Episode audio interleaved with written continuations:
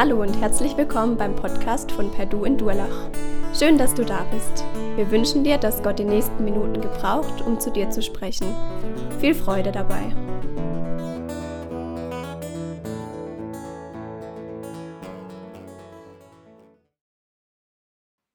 Ja, danke euch nochmal, dass äh, wir als Familie hinkommen durften. Ähm, wenn ich ehrlich bin, war es für mich ein großes äh, Problem, nach Deutschland zurückzukehren. Ich habe das Leben in den USA genossen.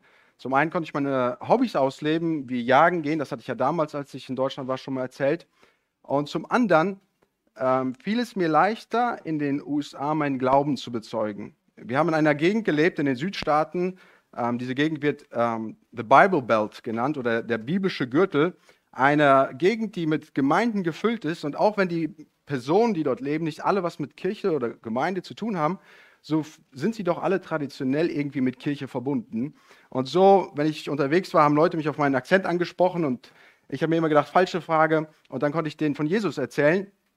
Aber, ähm, und das fiel mir halt viel leichter dort, weil sowieso jeder was mit Glauben zu tun hatte. Und so dachte ich, Mann, Deutschland ähm, wesentlich säkularer als The Bible Belt, also die Südstaaten.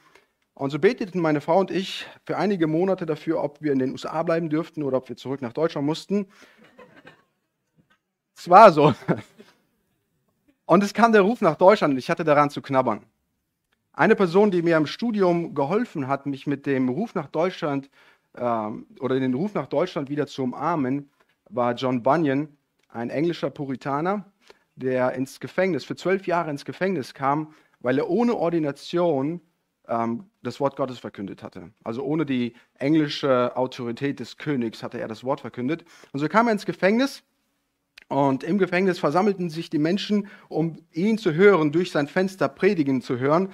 Und so bemerkte man, dass das Gefängnis für John Bunyan gar keine Grenze war. Also er predigte einfach weiter. So sagten sie, ey, wir müssen den irgendwie ruhig stellen, ähm, gaben ihnen ein, ein, ein Angebot und sagten, hey, hör zu, ähm, hör auf zu predigen und du kommst wieder und du wirst wieder freigelassen. Und er sagte, hey, wenn ihr mich heute freilasst, stehe ich morgen wieder auf der Kanzel.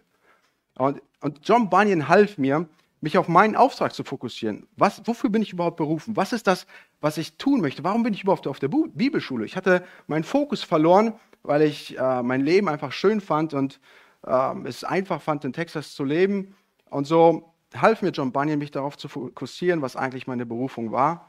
Und so sind wir Gott unheimlich dankbar, dass er unsere Wege gekreuzt hat, dass wir hier nach äh, Durlach kommen durften. Wir sind zum einen dankbar, dass Gott, der uns kennt, der unsere Schwächen kennt, dass er sagt, hey, ihr dürft in meinem Reich mitarbeiten. Und zum anderen sind wir euch dankbar, die ihr uns noch nicht so gut kennt, dass ihr gesagt habt, aber wir geben euch das Vertrauen, sodass ihr hier hinkommen dürft. Aber im Dienst eines Pastors geht es ja nicht um einen selbst, sondern es geht um die Gemeinde und es geht um das Wort Gottes und das, was Gott uns sagen möchte. Und deswegen möchte ich auch sofort in das Wort Gottes mit euch einsteigen und über einen Mann sprechen, der ähnlich wie John Bunyan äh, sich Gott hingegeben hatte und sich nicht durch Oppositionen, durch Ab äh, ja, Opposition, einem Gerichtsverfahren und sogar die Möglichkeit auf den Tod davon abbringen ließ, das Wort Gottes zu verkündigen. Und zwar ist diese Person beschrieben äh, ab Kapitel 6 in der Apostelgeschichte, Vers 1, und dann gehen wir weiter bis Apostelgeschichte 8, Vers 1. Also zwei volle Kapitel und dieser extra Vers, und dieser eine Vers aus Kapitel 8. Wir werden uns aber heute fokussieren auf Kapitel 6, Vers 8 und, und dann gehen wir bis Kapitel 8, Vers 1. Und da das ein langer Text ist, werden wir immer nur kleine äh, Teile des Kapitels lesen, uns äh, damit beschäftigen und sehen, was Gott uns daraus sagen möchte. Und äh, Stephanus wird uns eigentlich schon eingeleitet in Kapitel 6, die ersten sechs Verse, wo er als Diakon der Gemeinde beschrieben wird. Und er wird beschrieben als ein Mann, der voll Glauben und voll Heiligen Geistes ist. Und jetzt in Kapitel 6, Vers 8, ähm, führt Lukas, der, der die Apostelgeschichte geschrieben hat, öffnet er die Kulisse in einem neuen Umfeld, zeigt uns äh, äh, Stephanus in einem neuen Umfeld auf. Und wir finden Stephanus auf der Straße am Evangelisieren. Und dann kommt es zu einer Anklage. Und was die Anklage ist, wie es dazu kam, dass er ähm, angeklagt wurde, das möchte ich gerne lesen. Kapitel 6, Vers 8 äh, bis 11 und dann in Vers 13 in Apostelgeschichte. Und da heißt es, und Stephanus voll Glauben und Kraft hat Wunder und große Zeichen unter dem Volk. Aber etliche aus der sogenannten Synagoge der Libertiner und Kyrenäer und Alexandriner und derer von Sizilien, das ist übrigens, wo Paulus herkommt, und Asia standen auf, auf und stritten mit Stephanus. Und sie konnten der, konnten der Weisheit und dem Geist, in dem er redete, nicht widerstehen. Da stifteten sie Männer an, die sagten, wir haben ihn Lästerworte reden hören gegen Mose und Gott. Und sie stellten falsche Zeugen, die sagten, dieser Mensch hört nicht auf, Lästerworte zu reden gegen diese heilige Stätte und das Gesetz. Also Stephanus öffnet, äh, Lukas öffnet die Kulisse, zeigt uns Stephanus jetzt als Evangelisten, vorher beschrieben als Diakon, jetzt als Evangelisten. Und Stephanus ähm, ist beschrieben als Mann voll Glauben und Kraft. Und da stelle ich mir die Frage beim Lesen, äh, was bedeutet es denn, voll Glauben und Kraft zu sein? War Stephanus jetzt regelmäßig in der Muckibude, hat Gewichte gehebt, gehoben und war deswegen kraftvoll? Oder was bedeutet das? Bei uns in, in Neuwied werden Menschen, die zu, zu, tief ins Glas geschaut haben, die werden als voll beschrieben. Also, was ist hier gemeint? Offensichtlich ist es nicht wörtlich gemeint, sondern im geistigen Sinne gemeint, dass Stephanus sich geistig von irgendetwas prägen ließ, dass er irgendwo hingegeben war, was sein Leben füllt und sein Leben ausmachte. Und manchmal ist es leichter, das Gegenteil zu beschreiben, ähm, was es bedeutet, nicht voll Glauben und Kraft zu sein. In den USA, als mir dieser Text mitgeteilt wurde, habe ich ab der vorletzten Woche, bevor wir nach Deutschland geflogen, bin, äh, geflogen sind, habe ich angefangen, mich mit diesem Text zu beschäftigen, habe den gelesen, um einfach ein bisschen schwanger mit dem Text zu gehen, zu sehen, wie Gott durch den Text zu mir selber spricht. Und ich bin also in dieser Woche, fange an, diesen Text zu lesen. Und in der vorletzten Woche bricht unser Auto zusammen, also das Auto ist kaputt gegangen. Ich hatte mir schon ausgerechnet, wie, wie viel Geld ich ungefähr für das Auto bekommen würde. Und jetzt ist das Auto kaputt und ich als ehemaliger Mechaniker lege mich unter das Auto, denke ich, werde es reparieren, äh, tausche ein paar Teile aus und mehr und mehr Probleme kommen auf von dem Auto. Und das Auto, es kam so weit, dass das Auto sich gar nicht mehr bewegen ließ. Also war komplett hin. Und ich war frustriert. So kam es, dass ich mich damit abfinden ließ, okay, ich werde das Auto kaputt verkaufen. Ich habe nur noch eine Woche, ich werde das nicht schaffen zu reparieren. Ich habe nicht das Werkzeug, was ich brauche. Ich habe schon zu viel Geld investiert. Und somit fand ich einen Händler, der mir für mein kaputtes Auto, würde ich sagen, einen fairen Preis angeboten hat. Sagte ich, okay, ich verkaufe es. Ich fuhr nach Hause, wollte den Fahrzeugbrief holen und das siehe da, ich fand den Fahrzeugbrief nicht mehr. Aber ich war so frustriert. Ich war, ich war so frustriert, weil das Fehlen des Fahrzeugbriefes brachte mir jetzt nur ein Drittel des Geldes ein, was der Händler mir vorher angeboten hatte. Also ich war, ich war frustriert. Ich war voll von meinen Sorgen, voll geprägt von mir selbst, von meinen Plänen. Ich hatte mir das doch alles so ausgerechnet, so schön ausgerechnet, wie das dann mit der Kaution und alles klappen würde. Und jetzt fehlt mir dieses Geld. Und genau dann schreibt mir einer meiner besten Freunde eine Sprachnachricht oder er macht mir eine Sprachnachricht und sagt, hey Oliver, ich glaube, du brauchst einen Tapetenwechsel. Etwas, was du in so einer Situation ja gar nicht hören möchtest. Und sagt, hast du schon mal Danke fürs Auto gesagt? Und ich so, oh, doch nicht jetzt. Und und obwohl ich weiß, er sagt das Richtige, möchte ich mich gar nicht damit befassen. Aber ich merke, ich lese diesen Text und merke, ey, der Stephanus, der war von etwas anderem geprägt, als ich es gerade bin. Ich war geprägt von mir selbst, voll mit mir selbst. Meine Sorgen haben mich überwunden, anstatt einfach mal Gott Danke zu sagen für die fünf Jahre, die das Auto gehalten hat. Anstatt mal Danke zu sagen, dass ich das Auto nicht an einen anderen Studenten verkauft habe, der würde das Auto nehmen und zwei Wochen später hätte er das Problem mit dem Auto. Und so zeigte mir mein Freund auf, der das mir gar nicht aufzeigen wollte, was es eigentlich heißt, voll Glauben und voll Kraft zu sein. Sich mit etwas füllen zu lassen, was etwas anderes ist als du selbst. Stephanus hatte seine Prioritäten so gesetzt, dass er sich auf Gott konzentrierte. Und obwohl ich nicht weiß, wie Stephanus sein persönliches Glaubensleben gestaltete und wie er seine stille Zeit ver verbrachte, so scheint es mir doch so zu sein, dass Stephanus absolut getränkt war mit dem Worte Gottes. Dass er das auslebte, was Paulus in Kolosser 3 sagt, werdet aber reichlich gefüllt mit dem Wort Gottes. Warum glaube ich das? Was in den nächsten Versen kommt, zeigt auf, wie Stephanus ähm, dass Stephanus' Verteidigung oder die Predigt von Stephanus durchtränkt ist mit Zitaten, direkten Zitaten aus dem Alten Testament. Er beschäftigte, beschäftigte sich mit Gottes Wort. Gottes Wort war das, was der Kraftstoff für sein Leben war. Und so ließ er sich von Gott antreiben. Ließ sich von Gott antreiben. So sehr, dass die Menschen, die ihn anklagten, sogar sahen, dass etwas anderes in seinem Leben war. Vers 15 beschreibt uns, dass Stephanus, während er vor dem Hohen Rat, also im Gericht ist, dass Stephanus dort steht und die, die ihn ansehen, die sehen sein Gesicht wie das Gesicht eines Engels. So theologische Meinungen gehen hier komplett auseinander, dass sie sagen, wie das, wie das aussah. Die einen sagen, ja, das war einfach nur, die waren super böse auf Stephanus und Stephanus ist freundlich mit ihnen. Andere sagen, nee, da war wirklich ein Glanz in seinem, äh, in seinem Gesicht gewesen, als dass die Menschen die Herrlichkeit Gottes in seinem Gesicht sahen. Wie auch immer diese theologischen Meinungen auseinandergehen, so sind sich die, die Theologen doch einig wiederum, was es zu bedeuten hat. Und sie sagen, sie sagen, Stephanus ist derjenige, der Gott ablehnt, der das Gesetz ablehnt, der Mose ablehnt und der den Tempel ablehnt. Eigentlich der das ganze jüdische, äh, das ganze jüdische Glaubenskonstrukt ablehnt. Eigentlich verwirft er das Judentum komplett.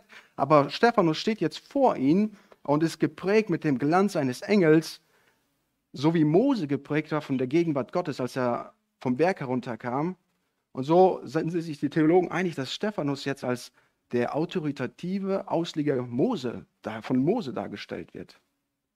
Stephanus war geprägt von dem Wort Gottes und die Frage, die ich euch heute Morgen mitgeben möchte, ist, was dein Leben füllt, was dein Leben prägt. Was ist, was ist es, das dein Leben antreibt? Deine eigenen Pläne, deine eigenen Sorgen, deine eigenen Wünsche? Oder ist es das Wort Gottes? Stephanus, der war geprägt und war voll Glauben und Kraft. Und das machte sich in seinem Leben bemerkbar in der Weise, dass Oppositionen ihn nicht davon abhielten, seinen Herrn groß zu machen. Übrigens ist, hat Christus uns versprochen, dass wenn wir ihm nachfolgen, dass so wie sie den Meister gehasst haben, sie auch die Jünger hassen werden. Und so sind Oppositionen für uns als Christen nicht nur eine Möglichkeit, sondern die Wahrscheinlichkeit. Und die Frage ist, was prägt uns? Was, was ist die treibende Kraft in unserem Leben? Stephanus wird also vor die Anklage gebracht. Und jetzt kommt die Verteidigung. Kapitel 7, Vers 1 bis äh, zum Ende des siebten Kapitels, die Verteidigung. Stephanus wird also vor den hohen Priester gebracht. Ja, es wurde gesagt, er lehnt das jüdische Glaubenskonstrukt ab. Und der hohe Priester fragt ihn, schuldig, unschuldig? Kapitel 7, Vers 1. Ist es so? Und anstatt sich jetzt selber hinzustellen, sich zu verteidigen, seine, seine, seine Verteidigung auszulegen und zu sagen, das sind doch alles falsche Zeugen, die hier drin sind, ist Stephanus nicht auf seine Ehre aus, sondern auf die Ehre Christi. Weil Christus derjenige war, der sein Leben angetrieben hat. Und so fängt er an und verkündigt ihnen die längste Botschaft in der Apostelgeschichte, die längste Predigt und verkündigt ihnen Gottes Plan durch Christus. Und so wurde ihm gesagt, ey, du lehnst ja Gott ab und so fängt er auch mit Gott an. Also er geht auf alle vier Anklagepunkte ein und fängt mit Gott an und sagt, hey, hört doch mal zu, es war äh, in Vers 2, er aber sprach, ihr Männer und Brüder, Väter, hört, der Gott der Herrlichkeit erschien unserem Vater Abraham, als er in Mesopotamien war, bevor er in Haran wohnte und sprach zu ihm, geh hinaus aus deinem Land und aus deiner Verwandtschaft und zieh in das Land, das ich dir zeigen werde. Also Stephanus startet mit Gott und sagt, es war der Gott der Herrlichkeit. Übrigens eine Bezeichnung Gottes, die nur bei Stephanus in der Bibel vorkommt und einmal im Alten Testament. Ansonsten nur bei Stephanus, dass er zeigt, hey, es war doch Gott derjenige, der unser Volk, der, der, der mit dem Gedanken aufkam, Abraham zu erwähnen. Es war unser, unser Gott, es war Gott, dieser Gott der Herrlichkeit, der aufkam und gesagt hat, durch dich, Abraham, werde ich die alle Nationen segnen. Durch dich, durch deinen Nachkommen wird ein Retter für die Welt kommen, der alle Menschen segnen wird, der Segen für alle Menschen bringen wird. Und so sagt er, ich, ich, ich, kann nicht Gott ablehnen, weil Gott der Ursprung unserer Nation ist, weil Gott der Ursprung dessen ist, was ich eigentlich verkündige. Und so sehen wir in sieben Versen, in, sieben, äh, in den sieben folgenden Versen, dass Stephanus zehn direkte Verweise auf Gott macht und zeigt, wie Gott in der Geschichte gehandelt hat. Er nimmt also die Geschichte Israels und zeigt auf, welchen Heilsplan Gott mit der Welt hatte. Und so zeigt er auf und sagt, Gott hatte den Retter immer wieder hatte den Retter versprochen und hat dafür gesorgt, dass der Retter uns erlösen kann. So kam es, dass äh, eine Hungersnot aufkam, aber Gott hatte schon für einen Retter gesorgt. Und so spricht er dann davon, dass die Israeliten nach Ägypten kamen mit, mit Josef, äh, durch Josef, ähm, und zeigt auf, wie Josef von ein, ein, ein erwählter Retter Gottes war. Ab den Versen 9 äh, können wir das lesen, dass Gott Josef erwählt hatte, um sein Volk zu retten. Aber die Patriarchen verstanden das nicht. Also die Brüder Josef waren eifersüchtig auf ihn und sie lehnten als ihren, ihn als ihren Retter ab. Josef erzählte ihnen von den Träumen und sie verkauften ihn, ihn nach Ägypten. Und so würden wir von menschlicher Sicht sagen, an sich gar keine Chance mehr, da irgendwie nochmal was gerade zu biegen, dass der, Mo, dass der Josef irgendwie noch ein Retter werden könnte. Aber dann Gott. Aber Gott hat einen Plan. Und so kommt eine Hungersnot auf und Jakob schickt seine Söhne nach äh, nach Ägypten, um dort Getreide zu kaufen, damit die, sie als Familie versorgen können. Die Söhne gehen nach Ägypten, sie kommen zurück. Die Söhne gehen zum zweiten Mal nach Ägypten und Josef, surprise, surprise, der Bruder, den sie verkauft hatten, steht vor ihnen als, den, als der zweitmächtigste Mann in Ägypten. Und sie, die, die, die, Brüder sind erschrocken und sie fallen nieder und sagen, vergib uns doch, Josef wird uns jetzt umbringen, weil er wird sich rächen an uns. Und Josef, also Josef sagt, nein, Ihr habt überhaupt nicht begriffen, dass Gott es ist, der unsere Nation am Leben erhält, weil Gott einen größeren Plan hat. Und so kommen die Israeliten, leben mit Josef in Ägypten. Und wie es so ist, nach einer langen Zeit vergisst man in Ägypten, wer Josef war. Und so geht Stephanus auf Mose ein und sagt, hey, ihr sagt, ich lehne Mose ab, aber was ist eigentlich, um was dreht es sich eigentlich bei Mose? Dreht es sich um die Person Mose? Dreht es sich um etwas Größeres als Mose? Und so fängt er an in den nächsten Versen ab Kapitel 7, Vers 20 bis 28, da schreibt er, in dieser Zeit wurde Mose geboren, der war Gott angenehm und er wurde drei Monate lang im Haus seines Vaters ernährt. Als er aber noch aus, als er aber ausgesetzt wurde, nahm ihm die Tochter des Pharaos zu sich und erzog ihn als ihren Sohn. Und Mose wurde in aller Weisheit der Ägypter unterrichtet und war mächtig in Worten und in Werken. Als er aber 40 Jahre alt geworden war, stieg der Gedanke in ihm auf, nach seinen Brüdern, den Söhnen Israels, zu sehen. Und als er einen Unrecht leiden sah, wehrte er es ab und schaffte dem Unterdrückten Recht, indem er den Ägypter erschlug. Er aber meinte, seine Brüder würden es verstehen, dass Gott ihnen durch seine Hand Rettung geben würde. Aber sie verstanden es nicht. Und am folgenden Tag erschien er bei ihnen, als sie miteinander stritten und ermahnte sie zum Frieden und sprach, ihr Männer, ihr seid doch Brüder, warum tut ihr einander Unrecht? Der aber, welchen seinem Nächsten Unrecht tat, stieß ihn weg und sprach, wer hat dich zum Richter und Obersten über uns gesetzt? Willst du mich etwa auch töten, wie du gestern den Ägypter getötet hast?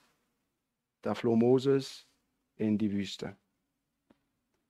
Mose wird in einer Zeit geboren und Gott sieht ihn und er ist Gott angenehm. Im Alten Testament wird Mose beschrieben, ist ja interessant, wir glauben ja, dass Mose diese, äh, dass Mose die fünf Bücher Mose geschrieben hat und da heißt es, ähm, Mose war ein hübsches Kind. Es ist schon interessant, dass Mose das so über sich selber schreibt. Stephanus scheint es hier ein bisschen anders zu deuten mit der Kraft des Heiligen Geistes, dass Gott Wohlgefallen an ihm hatte. Dass Gott ihn als Retter von Israel eingesetzt hatte, dass Gott einen Plan mit Mose hatte und er der Befreier Israels werden sollte. Und dieser Retter wird in einer Zeit geboren, wo es absolut unmöglich war, für einen Jungen in Ägypten geboren zu werden. Aber Gott hatte einen Plan mit ihm und so setzte ihn als Retter ein. Weil Gott einen größeren Plan durch Moses und durch die Israeliten hatte. Und so wird Moses von der Pharaos Tochter gefunden. Sie nimmt ihn nach, zu Hause auf und Mose bekommt die beste Ausbildung. Howard ist einfach nur nebensächlich gewesen. Er hatte eine bessere Ausbildung. Er hatte besten, die beste Kutsche in Ägypten. Er, der Ferrari stand in der Garage und der Tesla stand draußen, um einfach zu zeigen, dass er umweltbewusst war. Erhöhte Heizkosten machten ihn gar nichts aus. Inflation kümmerte er sich nicht drum. Aber Mose verstand, dass Gott ihn berufen hatte. Und so lässt er das zurück, steigt aus und möchte seinen Brüdern helfen und denkt, ey Mann, die müssen doch verstehen, sie haben einen ähm, in der Staatsebene am höchsten Gerichtshof, der für sie ist. Was für, wie, wie, wie, kann es ihnen besser gehen? Sie müssen doch verstehen, dass Gott mich dahingestellt hat. Und so geht er hin, ähm, möchte seinen Brüdern helfen und sie verwerfen ihn. Und sie verwerfen die Rettung Gottes. Mose läuft also weg. Und so sagt Stephanus, das waren doch unsere Väter, die den Mose schon verworfen hatten. Jetzt sagt ihr, ich tue das. Aber pass mal auf. Unsere Väter verwarfen nicht nur den Mose, sie verwarfen auch sein Gesetz. Dann guck mal hier in Vers 35. Diesen Mose, den sie verwarfen, in dem sie sprachen, wer hat dich zum Obersten und Richter eingesetzt, diesen sandte Gott als Obersten und Erlöser durch die Hand des Engels, der ihm im Busch erschienen war. Dieser führte sie heraus, indem er Wunder und Zeichen tat im Land Ägypten und am Roten Meer und in der Wüste 40 Jahre lang.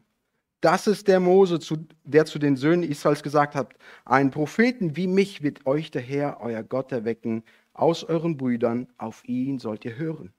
Das ist der, welcher an der Gemeinde in der Wüste war, zwischen dem Engel, der auf dem Berg Sinai zu ihm redete, und unseren Vätern, der lebendige Worte empfing, um sie uns zu geben dem unsere Väter nicht gehorsam sein wollten, sondern sie stießen ihn von sich und wandten sich mit ihren Herzen nach Ägypten.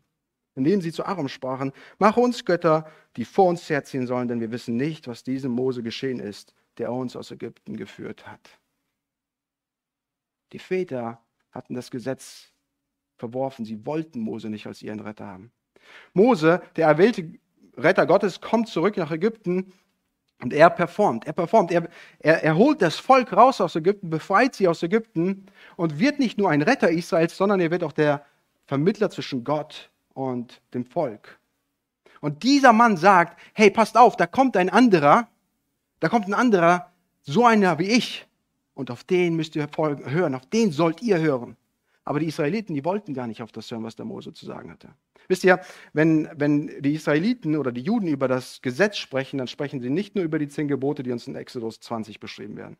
Sie sprechen auch nicht nur über die 613 Gebote, die im Alten Testament, also in den ersten fünf Büchern Mose äh, beschrieben werden. Wenn die Israeliten von dem oder Juden von dem Gesetz sprechen, dann sprechen sie von dem Pentateuch. Das heißt, alle fünf Bücher Mose, die ersten fünf Bücher Mose als Gesamtheit ist das Gesetz. Und Stephanus sagt, hey, ihr sagt mir, ich verwerfe das Gesetz. Unsere Väter hatten das Gesetz bereits verworfen. Sie hatten verworfen, sie wollten nicht auf ihn hören, der lebendige Worte empfangen hatte. Und dieser hatte gesagt, da wird einer kommen, so einer wie ich, so einer wie ich es bin, auf den sollt ihr hören. Vergleich mal ein bisschen Mose mit Jesus. Mose sollte als Kind getötet werden. Genauso versuchte Herodes, Jesus als Kind zu töten. Mose wurde in einer Zeit geboren, ähm, die unwahrscheinlich für einen Retter war. So wurde Jesus in einer Zeit geboren, wo Israel unterdrückt war. Mose lief in die Wüste, um gerettet zu werden. Genauso nahm Josef und Maria Jesus mit in die Wüste, um sich vor den Feinden, um vor Jesu Feinden, um vor Herodes sicher zu sein. Mose hatte allen Reichtum und er ließ es auf Seite, um sein, für seine Brüder ein Retter zu werden. Und Christus verließ so viel mehr. Mose wurde der Vermittler eines wurde der Vermittler des Bundes des Gesetzes.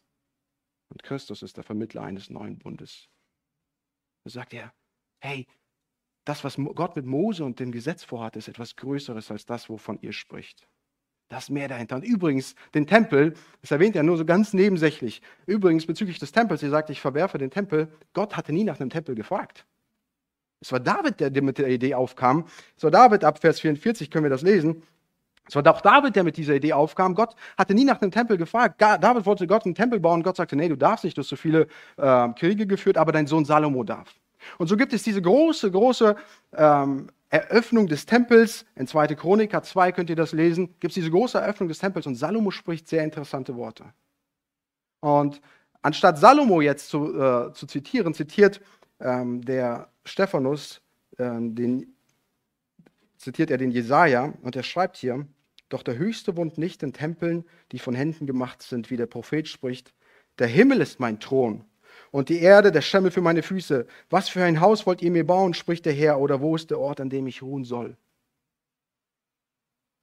Er zitiert in Jesaja und Salomo sagt eigentlich genau dasselbe. Wer kann dir denn ein Haus bauen? So sagt er zu denen: Hey, irgendwas habt ihr verwechselt. Ihr, ihr preist den Tempel an und Gott sagt selber, er kann nicht in Menschen, von menschengemachten Häusern wohnen. Die Frage, die sich ja stellt, ist, warum macht der Stephanus das alles? Warum sagt er diese Dinge? Was ist seine Idee dahinter? Und die Idee ist in der Anwendung von dem, was er sagt. Die Idee ist in der Anwendung und diese Anwendung folgt ab 51. Und, die, die, und dort heißt es, ihr Halsstarrigen und Unbeschnittenen an Herzen und Ohren. Ihr widerstrebt alle Zeit dem Heiligen Geist, wie eure Väter, so auch ihr. Welche den, welchen Propheten haben eure Väter nicht verfolgt? Und sie haben die getötet, die vorher das Kommen des Gerechten angekündigt, dessen Verräter und Mörder ihr nun geworden seid. Ihr, die ihr das Gesetz auf Anordnung von Engeln empfangen und es nicht gehalten habt. Super interessant. Stephanus verwendet hier einen Begriff, der Mose immer wieder im Alten Testament für die Israeliten äh, verwendet. Und das ist der Begriff halsstarrig oder ihr Sturköpfe. Er nennt sie, ihr seid Sturköpfe. irgendwo habt ihr einen Knick in der Optik. Denn ihr, ihr preist den, den Tempel. Gott wollte nie einen Tempel haben. Der Tempel ist nur da, um euch zu Gott zu führen. Aber ihr betet den Tempel an, anstatt den Gott hinter dem Tempel. Ihr, ihr Sturköpfe, ihr versteht nicht, dass Mose das Gesetz gegeben hat. Ihr sagt, ich, ich, ich achte Mose, äh, verachte Mose. Aber Mose hat euch das Gesetz gegeben und ihr preist Mose und das Gesetz, aber hört nie darauf, was das Gesetz sagt. Äußerlich tut ihr ganz schön und seid hui, aber innen drin ist alles fui, weil außen scheint ihr das zu beachten, was Gott in seinem Gesetz sagt, aber innen verachtet ihr das und seid eigentlich noch in der Gefangenschaft. Hier muss ich ehrlich sagen, lief es mir ein bisschen kalt den Rücken runter, weil ich bemerkte, dass ähm, auch ich manchmal das Objekt meiner Anbetung ver verwechselt. Da gibt es irgendwas in meinem Leben, was ich ursprünglich mal eingeführt habe, das mir, was mir dabei helfen soll, Gott anzubeten. Und dann merke ich, wie ich das Objekt meiner Anbetung vertausche und dann, anstatt Gott anzubeten, das andere für so wichtig erachte, dass ich Gott dahinter vergesse. Es könnten Gemeindehäuser sein, das könnten Traditionen sein, das kann die, die, die Art und Weise davon sein, wie du gerne ähm, Worship haben möchtest.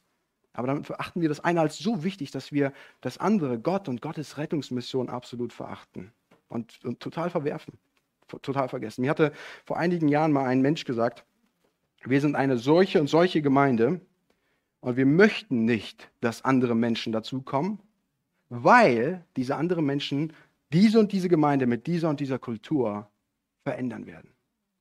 Totaler, irgendwo ein Knick in der Optik. Irgendwo vergessen, worum es Gott eigentlich geht. Und das sagt Stephanus hier.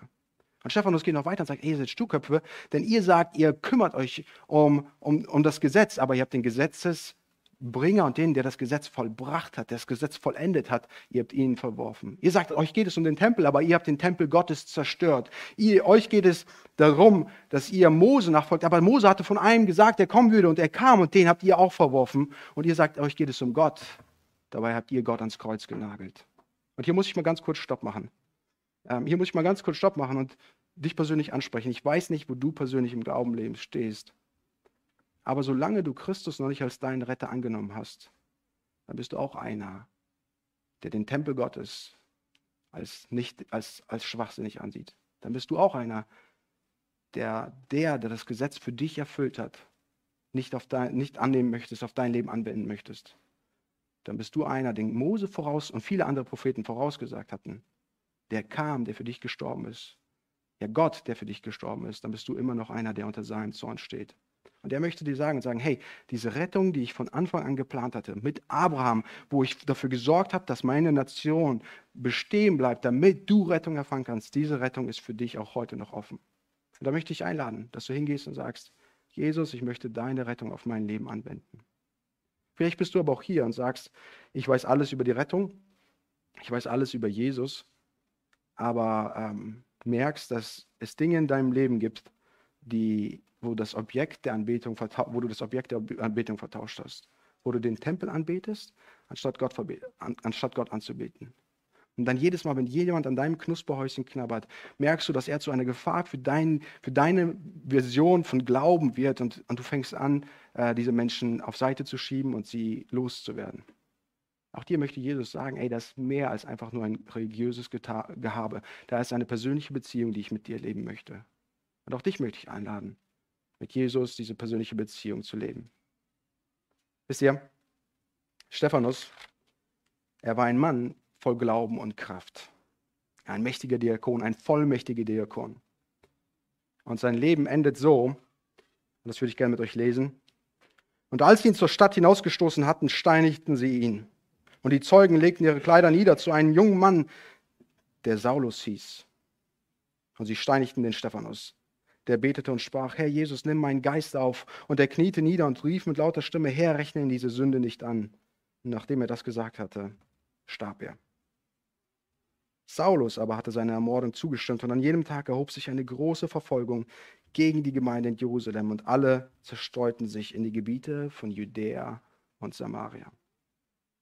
Ein Mann, der voll Glauben, voll Heiligen Geist, voll Kraft ist, verliert sein Leben. Hätte er mal lieber für unschuldig plädiert, oder? Ein Leben verschwendet. Oder? Nicht aus einer Sicht des Paulus. Und nicht aus einer Sicht der vielen Tausenden, die aufgrund des Dienstes von Paulus zum Glauben kamen. Wisst ihr, Stephanus war kein Theologe. Stephanus war ein normaler Mensch, der sich Jesus hingegeben hatte. Und Gott konnte durch ihn große Dinge vollbringen, obwohl er niemals die Frucht seines Lebens sah. Stephanus starb und sein Tod brach eine Lawine von Veränderung für die Gemeinde. Zum einen wird die Gemeinde zerstreut. Sie wird zerstreut und sie wird verfolgt. Und sie wird verfolgt von einem Mann, der hier beschrieben wird als Saulus, der den Tod von Stephanus zustimmte. Und so macht sich der Saulus später, das werden wir die nächsten Wochen hören, macht sich auf und zieht in die Verfolgung, um diese Christen umzubringen. Und er geht los und Christus begegnet ihn. Und durch seinen Dienst, er wird der Hauptcharakter für die ganze Apostelgeschichte. Durch seinen Dienst erreicht Gott viele Tausenden und besonders die Heiden, daraus, woraus wir heute noch profitieren, die wir nicht zum Staat, zum, äh, zu dem Volk von Israel gehören. Gott gebraucht ihm hingegebene Menschen, um große und übernatürliche Dinge für ihn zu vollbringen. Die Frage ist, was bestimmt dein Leben? Mit was füllst du dich? Vielleicht sitzt du hier und sagst, ey, bis jetzt waren es meine Sorgen und ähm, die Dinge, die mich von Gott abgelenkt haben. Und vielleicht heißt es für dich in diesem Jahr, dich das erste Mal im Hauskreis anzuschließen. Menschen, die dich persönlich auch begleiten können, wo, wo die dich auf Christus hinweisen können, dass dein Leben mit Christus voll werden kann, sodass du ein vollmächtiger Diener werden kannst. Vielleicht heißt es, deine stille Zeit umzugestalten. Vielleicht heißt es, Äußerlichkeiten abzulegen und dich auf die Beziehung zu ihm persönlich zu konzentrieren. Und dazu möchte ich euch gerne herausfordern, dass ihr in dieser Zeit, wo wir hier zusammen sind, dass wir, dass ihr und auch ich zusammen, dass wir uns darauf fokussieren, auf das, was unser Antrieb ist, auf unseren Kraftstoff. Sodass wir nicht so wie die Pharisäer äh, schön über ihren Tempel sprachen und eigentlich den Kraftstoff den, den Kraftstoff, der ihr, ihren Porsche füllen sollte, die ihn so verherrlichten, aber niemals den Gott, der dahinter ist. Sodass wir gemeinsam Gott verherrlichen können und hier ein Zeugnis werden können im, fin im Finstal, in Karlsruhe, in Durlach und diese, dieses Gebiet für Gott erreichen können. Dazu möchte ich euch herausfordern. Zugleich möchte ich euch aber auch bitten, dass ihr, so wie der Emanuel das vorher sagte, dass ihr für mich betet. Dass der Kraftstoff, der mein Leben an, an, antreibt, das Wort Gottes ist, welches mich zu Christus bringt und dass dieser Kraftstoff den Dienst hier in der Gemeinde, dass das diesen Dienst in der Gemeinde ausmacht. Ich danke euch viel, vielmals für euer Vertrauen, dass ihr sagt, ey, ihr, ihr, könnt hier als Gemeinde hinkommen, als Familie hinkommen und uns als Gemeinde zu dienen. Und ich bitte euch, dass wir diesen Weg gemeinsam gehen können, sodass Gott groß gemacht wird. Dass es nicht um uns persönlich geht, sondern immer um ihn. Ich würde gerne für uns beten. Jesus, ohne dir sind wir gar nichts aber mit dir dürfen wir Diener Gottes sein. Mit dir dürfen wir losziehen und dein Bodenpersonal sein. Und du möchtest uns gebrauchen, sodass du deine Gemeinde, deine Mission voranbringen kannst. Und so wie ein Stephanus, wie du einen Stephanus gebraucht hast, so gebrauchst du normale Menschen. Wenn wir uns dir hingeben, so möchtest du uns gebrauchen für dein Reich und große Dinge durch unser Leben machen. Selbst wenn wir nicht immer die Frucht in unserem Leben sehen. Jesus, ich bitte für jeden Einzelnen hier dass du unser Leben füllst, dass du der Kraftstoff dieser Gemeinde wirst, der diese Gemeinde vorantreibt, sodass du einen Fußstapfen hier in, in, in, in Durlach, in, im Finstal und in Karlsruhe setzen kannst, wo Menschen sehen, dass hier Menschen sind, die sich um dich kümmern und nicht um sich selbst. Ich bitte dich, Jesus, dass du groß gemacht wirst, dass du verherrlicht wirst. Danke für die Möglichkeit, dir hier zu dienen und ich bitte dich, dass dein Name dadurch groß gemacht wird. Amen.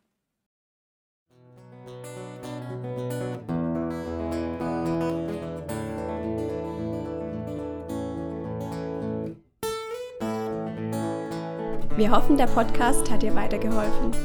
Falls du noch Fragen hast, besuche gerne unsere Homepage unter www.per-du.church. Hier findest du alle wichtigen Infos zur Gemeinde und zum Glauben. Tschüss und bis zum nächsten Mal.